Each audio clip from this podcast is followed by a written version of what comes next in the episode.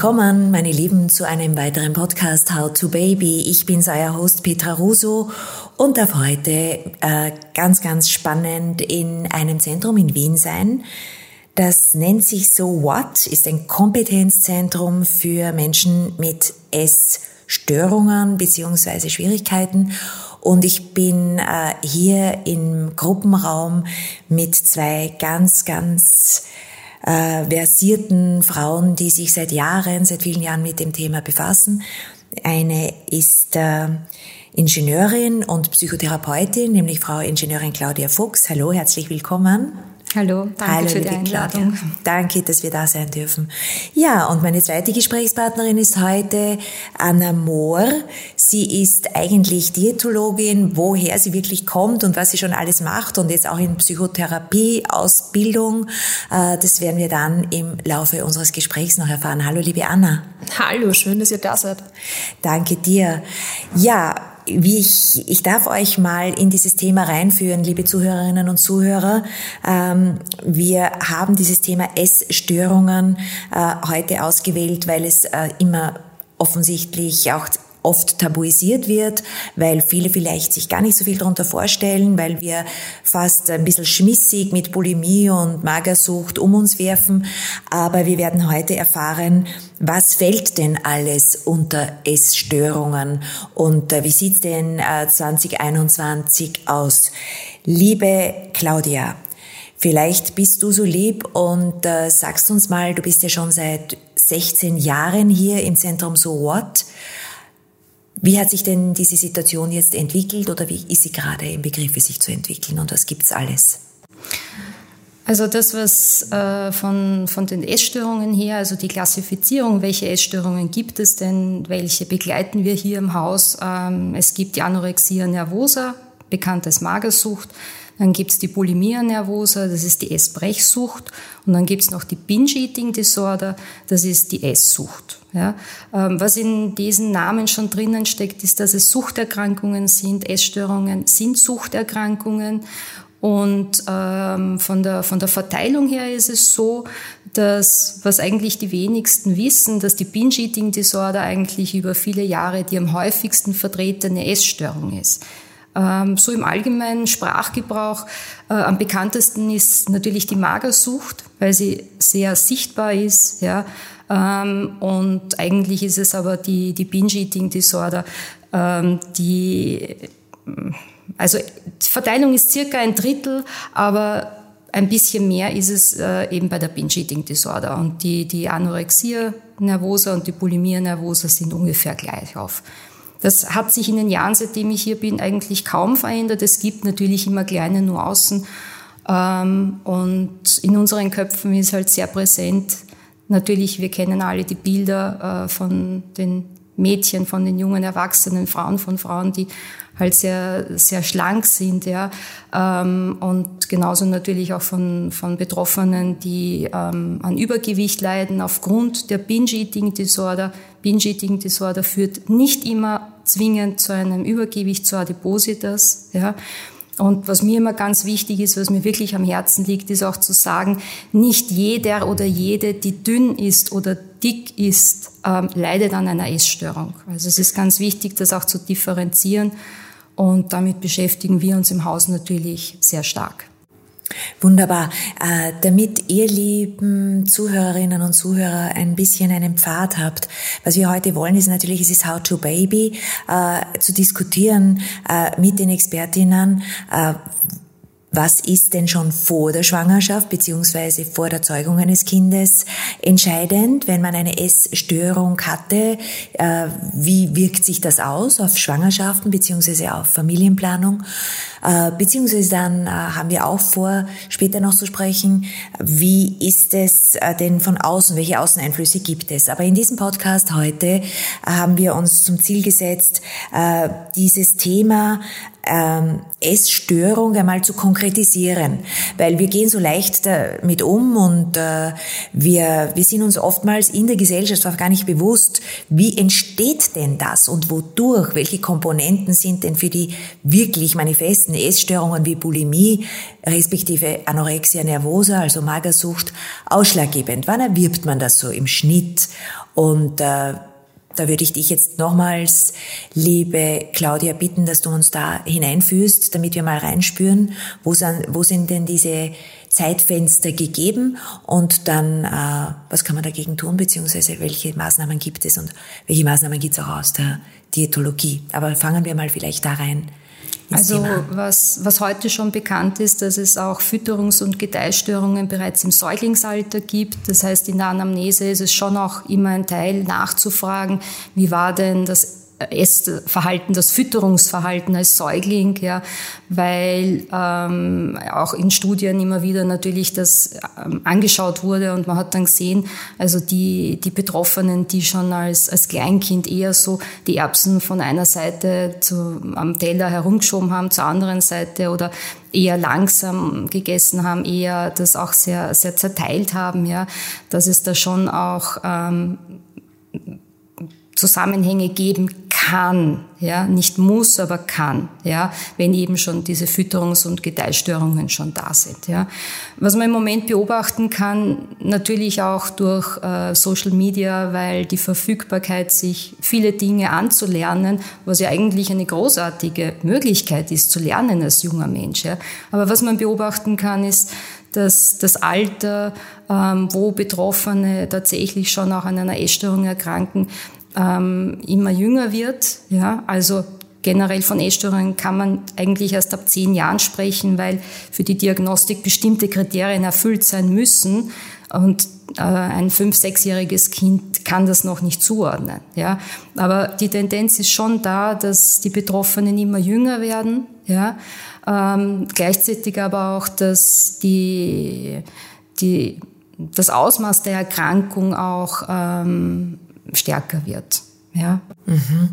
Äh, eine Frage, die ich auch noch dazu habe, ist, wie ist denn die Genderverteilung? Werden immer mehr Männer und junge Burschen auch betroffen? Oder weil früher hat man dann sehr oft die Mädchen, die sehr auf ihren Körper geachtet haben, äh, im Fokus gehabt. Aber es scheint ja jetzt auch in den letzten Jahren, hm. Jahrzehnten wirklich eine Trendwende zu den Burschen zu geben. Stimmt das? Also das, was wir hier im Haus beobachten können, wie gesagt, ich bin seit 2005 hier, das ist, dass der Männeranteil immer so circa 1,3 bis 1,5 Prozent war. Wir können natürlich hier im Haus immer nur von denen sprechen, die wir auch sehen. Das heißt, das sind eben auch schon Menschen, die zu uns kommen, wo eine Essstörung dann auch schon diagnostiziert wurde. Die Dunkelziffer, kann man davon ausgehen, ist relativ hoch, weil ja auch äh, die Frage natürlich die ist ja, ab wann ist es denn jetzt schon eine Essstörung? Ähm, nur weil ich mich gesund ernähre, und da kann die Anna natürlich viel mehr dazu sagen, heißt das nicht gleich automatisch, äh, dass das jetzt vielleicht in die Richtung einer Essstörung geht. Ja, aber die Frage ist eben, wo, wo kippt es dann auch? Ja. Ja. ja. Ähm, du sagst es gerade, Claudia, äh, wenn du äh, zur Anna vielleicht rückweist. Sie kann als Diätologin natürlich wesentlich mehr dazu sagen, was mich jetzt interessiert bei den Männern. Lass uns vielleicht dabei bleiben, weil meine Frage geht auch in die Richtung, das wären ja alles mal Papas und die haben ja auch ihre Einflüsse auf diese Kinder, respektive auch die Zeugung und äh, ja, ich würde sagen, die gesamte Genetik ist entscheidend. Äh, was man bei den Männern sehr gut beobachten konnte die letzten Jahre vor allem, ist diese Anorexia Athletica, äh, diese sportbewussten Männer, die ganz, ganz gezielt äh, sich ernähren. Äh, was hast du denn da für Erfahrungen? Wie, wie, wie zeigt sich denn das und ab wann wird es denn wirklich äh, doch zum Thema? Also das, was ähm, du gerade ansprichst, was man in den vergangenen Jahren sicher bemerken kann, ist etwas, was in der also in der Populärwissenschaft oft als Orthorexie auch tituliert wird, was jetzt noch nicht, also noch nicht als echte Essstörung gilt. Es wird darüber diskutiert, dass es eventuell auch in die Essstörungen aufgenommen wird. Aber es ist eben dieser dieser Drang, sich äh, gesund und ähm, dem Körper alles zu geben, was er braucht und ausgewogen zu ernähren. Und was man da eben gerade beobachtet, sind Probleme im Sozialleben, dass diese Personen, und das sind ähm, in meiner Beobachtung schon tendenziell mehr Männer, als es jetzt hier mit echten diagnostizierten Essstörungen sind, ähm, dass, dass das schon mehr wird und dass die da auch ähm, die Probleme haben, dass sie dann nicht mehr essen gehen, keine Einladungen mehr annehmen, der ganze Tag strukturiert wird auch wie du es angesprochen hast, schon nach Sport und Training, aber auch nach bestimmten Ernährungsregeln, wo dann äh, im Büro die Waage ausgepackt wird und äh, Haferflocken abgewogen werden, wo Eiweißshake zu jeder Mahlzeit dazugehört und wo einfach dieses äh, natürliche, genussvolle und lustvolle Essen überhaupt kein Thema mehr ist und das muss noch nicht krankhaft werden, aber wenn es sehr einschränkend wird, sodass auch wirklich das Leben mit anderen davon betroffen ist, dass nicht mehr essen gegangen wird, kann man schon davon sprechen, dass das für die Menschen äh, eine große Einschränkung wird. Und das ist sicher was, was im Männerbereich stärker passiert momentan, weil auch das Ideal wahrscheinlich in den sozialen Medien und in den, äh, überhaupt in den Medien sagt, wie man zu sein hat und wie der Körper sein muss. Genau. Genau, da möchte ich nämlich hin. Jetzt äh, ist es natürlich die Selbstverantwortung von uns allen, wie wir uns selbst wahrnehmen, wie wir selbst aussehen wollen, welches Image wir von uns selbst haben. Das werden wir dann auch psychologisch besprechen, weil das sind ja ganz große Komponenten. Der Selbstwert, den man hat, eben schon auch als Kind und den man dann erwirbt in der Pubertät, das sind so diese Zeitfenster. Aber gehen wir jetzt mal zurück, weil wir sind ja bei How to Baby. Äh, wenn man davon ausgeht, dass es sehr athletische, kraftvolle, tolle Männer sind und äh, sehr, sehr gut äh, aufgeklärt, auch mit äh, diversen Ernährungs-Apps ausgestattet und Mikro-, Makronährstoff äh, kundiger als äh, Jeder Menschen wie du und ich. genau. äh, wo kommt denn äh, dann der Fokus hin, wenn die mal Kinder zeugen? Also kann man, weiß man das schon? Inwieweit es auch auf die Fruchtbarkeit des Mannes etc. Auswirkungen hat? Also ich sage mal, wenn, wenn die Ernährung wirklich ausgewogen ist im Sinne von, die sind mit allen Nährstoffen versorgt, dann ist es körperlich nicht so das große Problem und auch die Zeugungsfähigkeit ist nicht beeinträchtigt.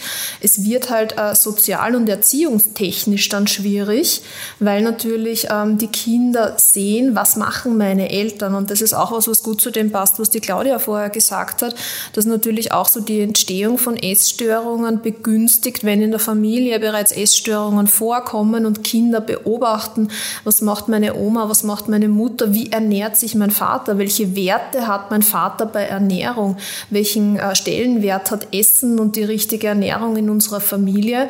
Und das kann natürlich sehr negativ sein, wenn das einen ganz geringen Stellenwert hat und nur Schrott gegessen wird, auf Deutsch gesagt. Es kann aber auch zu Schwierigkeiten führen, wenn das zu eng ist, dieses Korsett der Ernährung, was der Familie aufgedrückt wird und letztendlich auch den Kindern, dass da schon tendenziell auch begünstigt wird ein gestörtes Essverhalten. Das heißt also, die von der Claudia angeführten unter Anführungszeichen Fütterstörungen könnten von solchen Eltern, die selbst schon eine Thematik mit dem Thema Ernährung haben, unterbewusst und vor allem nicht beabsichtigt weitergetragen werden. Kann das so sein? Da geht es ganz viel um, ums Lernen, weil Kinder natürlich, wenn sie sehr klein sind, darauf angewiesen sind, von den Erziehungspersonen, von den Menschen, die sie immer sehen, zu lernen, weil das ihre Norm wird. Und wenn ich da jemand bin, der ähm, nie mit dem Kind gemeinsam ist, das Kind füttert, eine Mutter, die ich niemals essen sehe, oder äh, eine Mutter, die ich sehe, wenn sie Stress hat, dass sie sehr viel isst oder zu Süßigkeiten greift und das als Bewältigungsstrategie hernimmt, oder ein Vater, der äh, ganz wichtig ähm, trackt und Kalorien zählt und das einen Stellenwert hat, wird es schon auch aufnehmen und das kann natürlich, wenn auch andere Komponenten und Faktoren zusammenspielen, auch zu einem gestörten Essverhalten führen oder das begünstigen. Ähm, Anna, habt ihr hier bei So What äh, Kontakt mit genau solchen Personengruppen, die dann kommen und sagen, ich habe selbst äh, schon eine Essstörung gehabt, ich habe sie bewerkstelligt, aber ich bekomme jetzt ein Baby und die sich dann rechtzeitig doch auch bewusst werden, was sie eventuell mit in der Familiengeschichte tragen? Also das, was wir hier betreuen oder die Patienten, die wir hier betreuen, müssen aktuell eine Essstörung haben oder eine Essstörungssymptomatik haben. Wenn jetzt jemand kommen würde und sagt, ich hatte früher mal eine Essstörung, ich erfülle jetzt aber nicht die psychologischen Diagnosekriterien, ich habe ein einigermaßen normales Essverhalten, dann ist es hier leider nicht möglich, ihn im kassenfinanzierten Programm aufzunehmen, präventiv. Es kann aber schon äh, Beratungs Gespräch könnte theoretisch stattfinden. Allerdings habe ich den Kontakt noch nie gehabt. Man müssen wir mal die Claudia fragen, weil die schon länger hier ist. Aber wir sind äh, eher gedacht als Kompetenzzentrum für Personen, die derzeit unter einer Essstörung leiden. Was ich schon immer wieder habe, sind ähm, Patienten und Patientinnen, die sagen, ich weiß aus meiner Familiengeschichte, meine Eltern, meine Mutter, meine Großmutter, meine Tante hatte eine Anorexie, eine Bulimie oder eben auch Mütter, die sagen, ich habe aktuell eine Essstörung, mein Kind ist vier Jahre alt und ich merke schon, dass, dass der beim Essen auch so picky ist und das nicht will und auch nicht essen will und mir fällt es schwer, gemeinsam zu essen und die dann sagen, ich muss etwas tun und wie kann ich auch meinem Kind helfen, dass es ihnen geregeltes oder einigermaßen äh, normales, nicht schädliches Essverhalten findet. Mhm. Aber bezüglich der Frage würde ich jetzt mal der Claudia weitergeben. Das wollte ich jetzt auch gerade äh, die Claudia weiterfragen. Äh, wie entwickelt sich denn das? Äh, du hast jetzt über viele Jahre äh, Frauen, Männer auch begleiten, betreuen dürfen hier bei So What.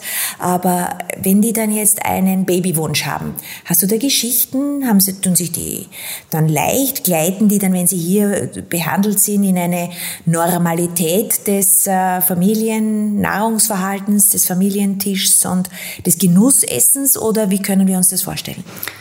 Also es gibt ganz, ganz, ganz unterschiedliche Beobachtungen dazu, ähm, je nachdem vielleicht auch, welche Art der Essstörung da war, wie lange sie schon auch ähm, sozusagen äh, hinter sich gelassen wurde. Ja.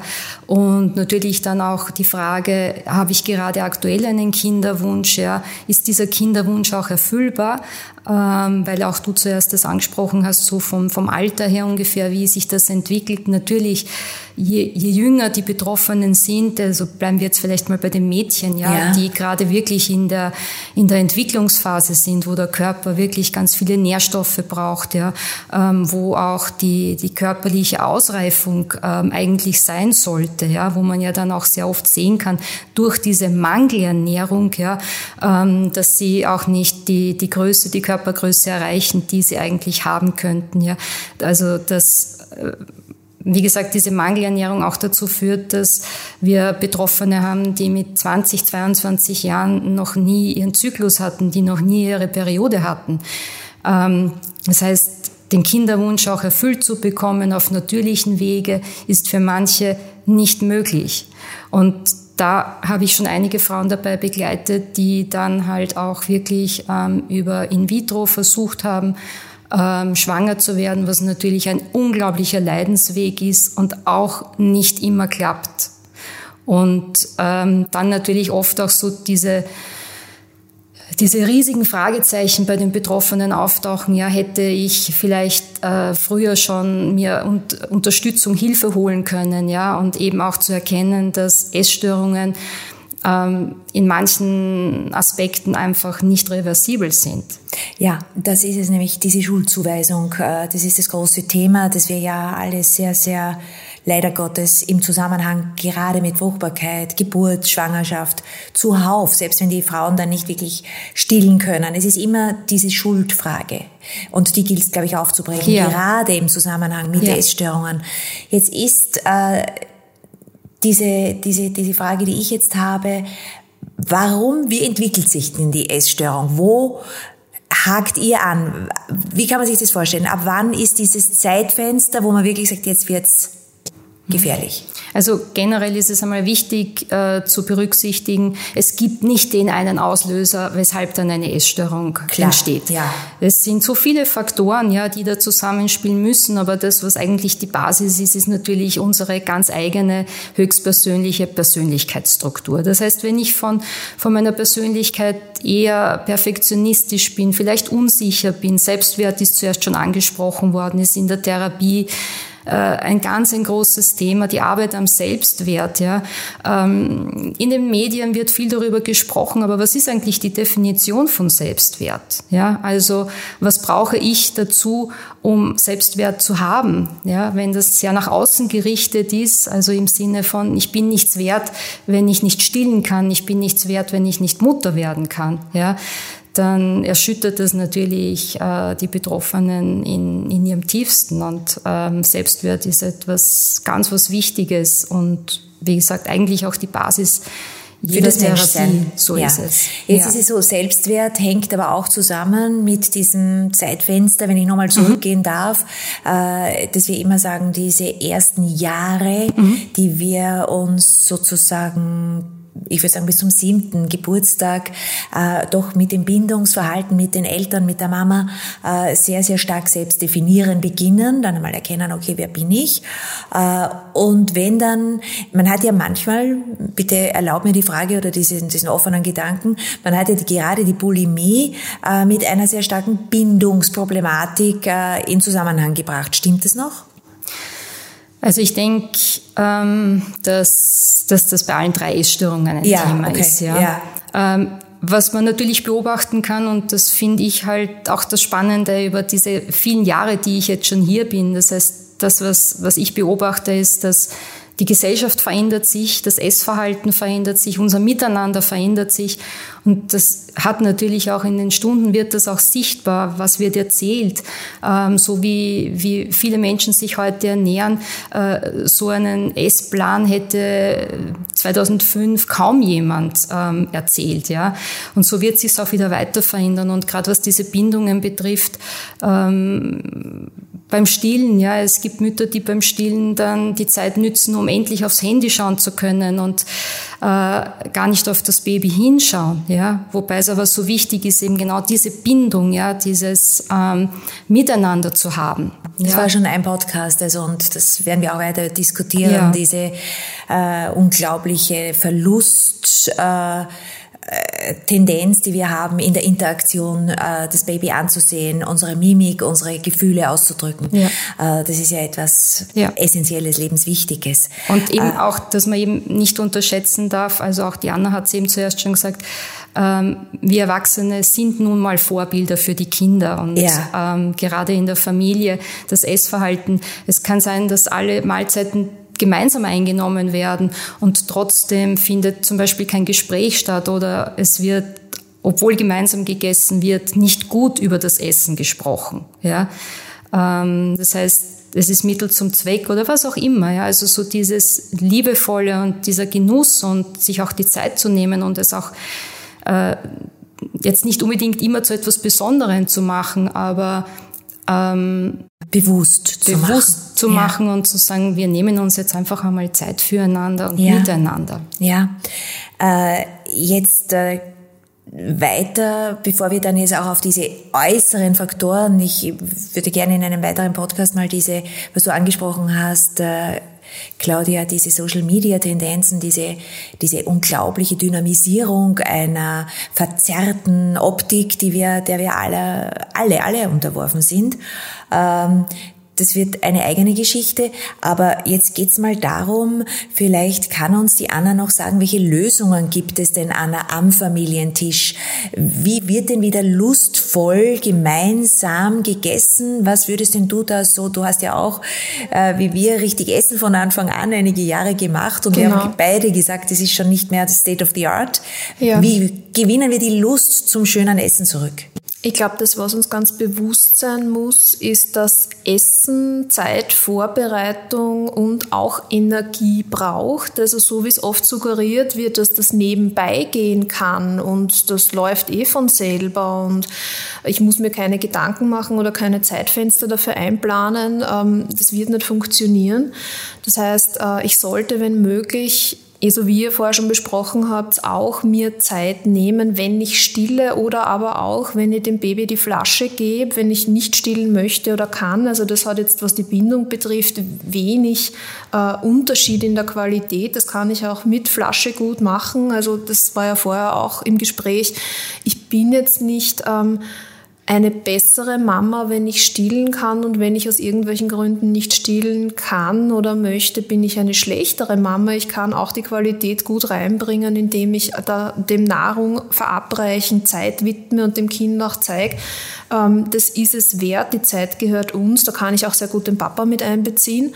Und was man dann auch zumindest versuchen sollte. Es wird nicht immer klappen, aber wenn das Kind dann beginnt mitzuessen, versuchen sie gleich von Anfang an gemeinsam zu essen. Also was ich oft erlebe, ist, dass die Kinder so wie ein Programmpunkt vorab schnell gefüttert werden und dann setzt man sich zum Tisch und isst. Das kann natürlich auch beziehungstechnisch eine Qualität zwischen dem Paar sein, dass man sagt, ich nehme mal einen Abend in der Woche und da ist es wirklich so. Da wird das Kind ähm, mit Essen versorgt und dann haben wir zu zweit als Mama und Papa Zeit, wo wir gemeinsam essen und über die Dinge reden, die uns wichtig sind. Aber wenn ich Familienmahlzeiten implementieren möchte, wäre es schon gut, gleich zu Beginn zu zeigen, wir essen gemeinsam. Du isst mit uns am Tisch, du isst vielleicht noch nicht dasselbe wie wir, weil du es einfach motorisch noch nicht kannst und auch so vom Verdauungstrakt noch nicht gewohnt bist, unser Essen zu essen. Aber Essen als soziale Tätigkeit oder als soziales Erlebnis ist was, was man schon bei den Kleinen, sobald sie anfangen mitzuessen, mit der Beikost verankern kann. Und das ist, glaube ich, was, wo man schon sehr viel und mit ein paar Minuten, ein paar Mal täglich viel erreichen kann. Ja, auch dieses Gefühl, das man dann als Mama oder Papa, die mit der Nahrung gerade äh, in Kontakt ist, ausdrückt. Ja, weil das ist ja auch etwas. Ich sehe dann manchmal wirklich ganz erschrocken Frauen, die äh, schnell, schnell, schnell unterwegs äh, in irgendeiner Bushaltestelle oder so äh, das Gläschen aufmachen und dem Kind äh, 250 äh, Milliliter Brei reingeben. Es gibt's ja auch. Ja, das muss man wirklich ja. sagen. Der Stress dieser Zeit das ohne Schuldzuweisung, aber der ist, glaube ich, bewusst zu machen. Dass Essen keinen Stress mehr verursacht. Was meinst du, äh, liebe Claudia, weil diese, diese Stressesserei, die führt ja direkt in diese Sackgasse, oder? Das ist das eine und was man auch ähm, immer wieder beobachten kann, äh, auch das Equipment, die Ausrüstung, wie, wie, wie Kinderwegen heute ausschauen. Also die haben da vorne ein Buffet aufgebaut. Ja wie in der, im, im, im Flugzeug. Ja. Ja. Also ja. da ist wirklich, wirklich schon, yes. ja, also so eine kleine Snackbox und daneben ja. ist dann für das, für das Flaschel noch mhm. Platz. Mhm. Und die Kinder bedienen sich da ähm, eigentlich und das ist natürlich auch jetzt vielleicht so ein bisschen die Frage an die Anna, ja. Gerade bei der, bei der Binge-Eating zum Beispiel ist es ja so, ähm, es gibt ja da auch ähm, die Betroffenen, die grasen, das heißt, die ja keine, keine Mahlzeiten per se einnehmen jetzt, dass man sagt, okay, das sind jetzt drei Mahlzeiten, wo große Portionen gegessen werden, sondern die kommen am Tag auf gar keine einzige Mahlzeit, sondern es wird halt ständig gegessen. gegrast, heißt das sozusagen. Also wie, die, wie die Kühe. Ja. Ja. Gut, also diese ständige Verfügbarkeit, irgendetwas zu haben und auch dieses ständige Kinder beruhigen mit Essen. Ich glaube, dort ist auch ein großer Anteil an einer späteren Problematik, ja. wenn man den Hunger nicht mehr spürt. Beziehungsweise ist es so, und ähm, das wollte ich zuerst eh auch schon sagen, Mutter oder Vater zu sein heißt ähm, sowas von nicht perfekt zu sein.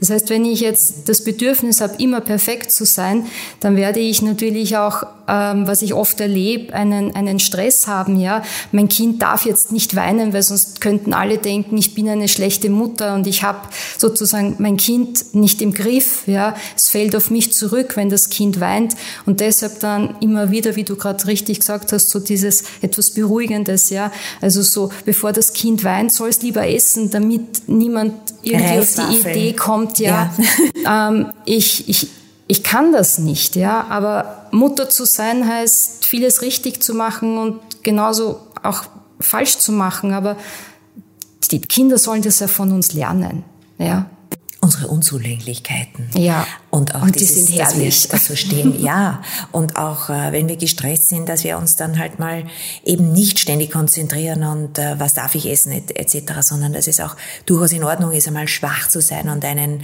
Schokoladeregel dann zu nehmen, wenn man es gerade braucht. Genau. Ähm, das ist natürlich auch ein ganz ein wichtiger Teil in der Angehörigenarbeit, ja, ja. auch Eltern von Betroffenen ähm, auch zu stärken und zu sagen, äh, ihr Kind hält das schon aus, wenn sie auch einmal irgendetwas nicht gut machen. Im Gegenteil, das nimmt den Kindern, den Jugendlichen sogar den Druck. Ich würde jetzt gerne mal hingehen zu den Zuhörerinnen, ähm, die, die vielleicht äh, sich fragen, okay, was weiß ich, ich habe schon, ich habe es vorhin eingangs gesagt, lustigerweise, ich weiß nicht, vielleicht habe ich auch schon äh, so eine, ein gestörtes Essverhalten, weil man dann auch denkt, okay, wann habe ich Zeit, dieses und jenes.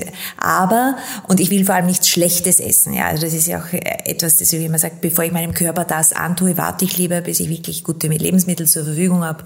Wir haben ja auch über diese Verhältnisse gesprochen, die ja auch entscheidend sind. Ja, es ist ja nicht immer einer selbst und es tut mir so gut, von dieser Schuldfrage wegzukommen, weil äh, die Schuld hat eigentlich auch die Industrie. Ja, äh, haben die Verhältnisse, die uns ja auch dorthin beamen als gesamte globale Gesellschaft. Aber wenn ich jetzt ein bisschen als Jungmami oder als junge Frau, die da jetzt zuhört oder als junger Mann, ähm, das Gefühl habe, puh, äh, weiß es nicht, ich habe auch irgendwie ein Thema mit dem äh, Ernähren, Essen. Welche Selbsttests gibt's denn da? Wie checke ich denn das, ob ich äh, betroffen bin oder nicht? Wer von euch beiden, liebe Anna, kann mir denn da wirklich so, so kurz, short and briefly sagen, hey, schau lieber mal genauer hin? Genau, also es ist sicher mal, ähm, wenn ich schon den Verdacht habe, dass etwas nicht stimmen könnte, habe ich ja schon viel gemacht, weil das bedeutet, ich habe mich selber beobachtet und auch bewertet und beurteilt, ähm, wie mein Essverhalten ist. Wir haben zum Beispiel auf unserer Homepage auf www.sowhat.at ja. ähm, einen ganz kurzen äh, Test, der einen Hinweis darauf geben könnte, ob ich ein gestörtes Essverhalten habe. Wichtig, das ist kein keine Diagnostik. Das ist auch nicht ähm, ein Test, der mir dann sagt, ja, ich habe Anorexie, ja, ich habe Bulimie, ja, ich habe eine Binge-Eating-Störung, sondern der fragt verschiedene Punkte des Essverhaltens kurz ab und wenn dann die Tendenz in Richtung, ja, da könnte schon was sein, geht, dann macht es definitiv Sinn, äh, mal hier ein Beratungsgespräch zu vereinbaren bei uns im Institut. Das hat noch nichts mit einer Therapie oder der Aufnahme ins Programm zu tun, sondern da wird nur mal ausgelotet, ähm, könnte da wirklich was im Busch oder dahinter sein und dann wird bei Bedarf oder wenn es wirklich ähm, in die Richtung geht, auch eine psychologische Diagnostik angeboten, wo man dann auch wirklich sicher sein kann, wenn man sagt, naja, so dieser Schritt in ein ähm, Kompetenzzentrum für Personen, wo Essstörungen betreut werden, das ist mir fast ein bisschen zu steil, so so möchte ich noch nicht ähm, das Ganze angehen, dann kann es durchaus Sinn machen, äh, einmal in eine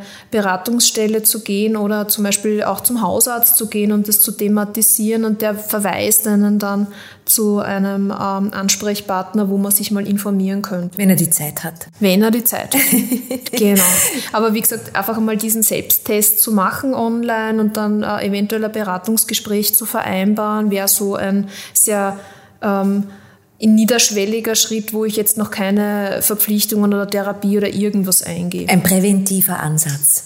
Ein, ein, wenn ich weiß, okay, ich komme jetzt in diese äh, Situation und ich weiß, ich habe zu meinem Körper kein gutes Verhältnis und wenn ich gestresst bin oder vielleicht jetzt die Schwangerschaft zu erwarten habe und dann nehme ich wieder stark zu und kann ich mit dem leben und habe dann Angst äh, an der Veränderung und äh, das, glaube ich, das fällt mir jetzt ein, wenn wir jetzt im How to Baby Podcast genau. das thematisieren. Oder wenn ich das, wenn das Baby schon geboren ist, also ja. sprich, wenn ich dann gerade in dieser ersten Phase bin, wo sich alles alles noch neu anfühlt und ich mich mal einspielen muss und auch das Baby sich einspielen muss auf das Leben auf dieser Welt, ja. äh, kann es natürlich auch sein, dass sich das Essverhalten kurzfristig verändert. Da würde ich aber jetzt nicht sagen, schon nach einer Woche oder nach zwei Wochen, wo ich in dieser Ausnahmesituation bin, oh je, ich habe schon ein gestörtes Essverhalten, ja, ja, sondern klar. da ist einfach die Priorität des Essens nicht so hoch.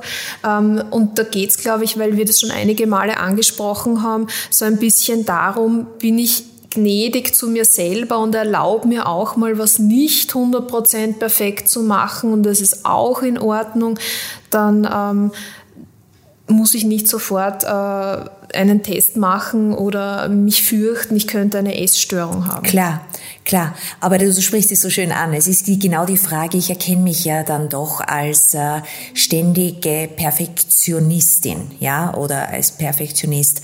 Und ich glaube, da sollte ich dann reagieren. Was erwarte ich denn von mir selbst? Genau. Und geht dieses äh, etwas weniger einfach auch gleitet es in meinen Alltag als junge Mama, als junger Papa. Ja. Und äh, kann ich auch mit diesen Unzulänglichkeiten wunderbar vor meinem Kind, das dann größer wird, leben oder nicht. Genau. Ja. Äh, ja, liebe Claudia, vielleicht hast du noch ein paar ähm, kurze Tipps für unsere Zuhörerinnen und Zuhörer äh, bezüglich dieser diese Herausforderungen, äh, die, wenn man einmal eine Essstörung hatte, ja, äh, wie, wie, wie achtsam darf ich und muss ich dann weiterhin mit mir sein? Und äh, was gibst du uns so einen positiven Lichtblick in die, in die Zeit, wo man dann selbst Mama wird und, und Mama ist? Natürlich. Ähm es gibt natürlich auch sehr, sehr positive Beispiele und wirklich sehr schöne Beispiele, wo einfach auch dann durch die Schwangerschaft, wenn dann endlich ähm, das geklappt hat, sagen wir mal so, dann noch einmal etwas zu wachsen beginnt in, in den Frauen, in den Müttern, in den werdenden Müttern, ja, wo sie sagen, also ähm, ich, ich glaube, ich habe es jetzt für mich so gut verstanden, ja, ähm, dass ich meinem Kind einfach ähm, ganz was anderes auch mitgeben möchte möchte und was eben nicht mit Verzicht zu tun hat, sondern ich, ich schaue einfach drauf, was braucht das Kind, was möchte es, ja. Und ähm, wie gesagt, auch daran wachsen, ja, und ähm, da halt wirklich sich auch gut informieren, auch lernen, gut auf sich zu schauen, im Bereich der Essstörungen, die sind alle so gut mit der Fremdfürsorge, aber nicht mit der Selbstfürsorge. Und wenn das aber gemeinsam wachsen kann, eben auch zu sehen, dass, dass das von dem Baby angenommen wird, ja, dann ähm, gibt da wunderschöne Erzählungen und ähm, äh, dann ist das Thema Essstörung für die Betroffenen oder ehemals betroffenen Frauen kein Thema mehr. Und ähm, wird es auch für die Babys, für die Kleinkinder, für die Kinder, Jugendlichen im besten Fall auch keines sein. Aber es gibt da natürlich sehr, sehr viele wunderbare Erlebnisse, die eben zeigen, ähm, mit der Geburt sozusagen oder mit der Schwangerschaft wurde das, das Kapitel der, der eigenen Essstörung wirklich geschlossen. Das Buch ist zu und es wird es auch bleiben. Schön. Das ist ein wunderschönes äh, Schlusswort. Äh, danke vielmals, liebe Claudia, liebe Anna, für diese Einführung in ein Thema, das leider Gottes heutzutage noch immer sehr, sehr tabu ist, äh, wo man sich wirklich auch schwer tut und wo man auch sehr traurige Geschichten äh, mitbekommt. Äh, wir dürfen dann nochmal eingehen in einem anderen Podcast auf äh, die Einflüsse, die von außen kommen, äh, die unterschiedlichsten, äh, wirsten äh, Erlebnisse rund ums Thema Ernährung, Essen und wie es sein sollte und was uns da so erwartet. Ich sag danke für eure wunderbare Gastfreundschaft, danke vielmals. Und äh, ja, wünsche euch, liebe Zuhörerinnen und Zuhörer, alles Gute. Und äh, wie äh, die liebe Claudia gesagt hat, achtet auf euch selbst, tut euch selbst gut und äh, seid immer wieder bewusst, äh, das ist die beste Basis, dann auch euren Kleinen Gutes zu tun. Und sämtliche Informationen zum Institut So What, wo ihr sie findet, nämlich hier in Wien, äh, seht ihr dann in den Show Notes und äh, wir werden auch die Namen der Gesprächspartnerinnen anführen. Und ja, meine Lieben, wenn ihr Anregungen, Wünsche oder Erfahrungsberichte habt, dann jederzeit gerne unter How to Baby Podcast auf Instagram beziehungsweise auf unserer Homepage howtobaby.info. Alles, alles Liebe, bleibt gesund und äh, ja, genießt jede Mahlzeit und wunderschöne Erlebnisse beim Kochen und Essen. Wünschen euch das Team von So What und eure Petra. Bis bald. Ciao, ciao, baba.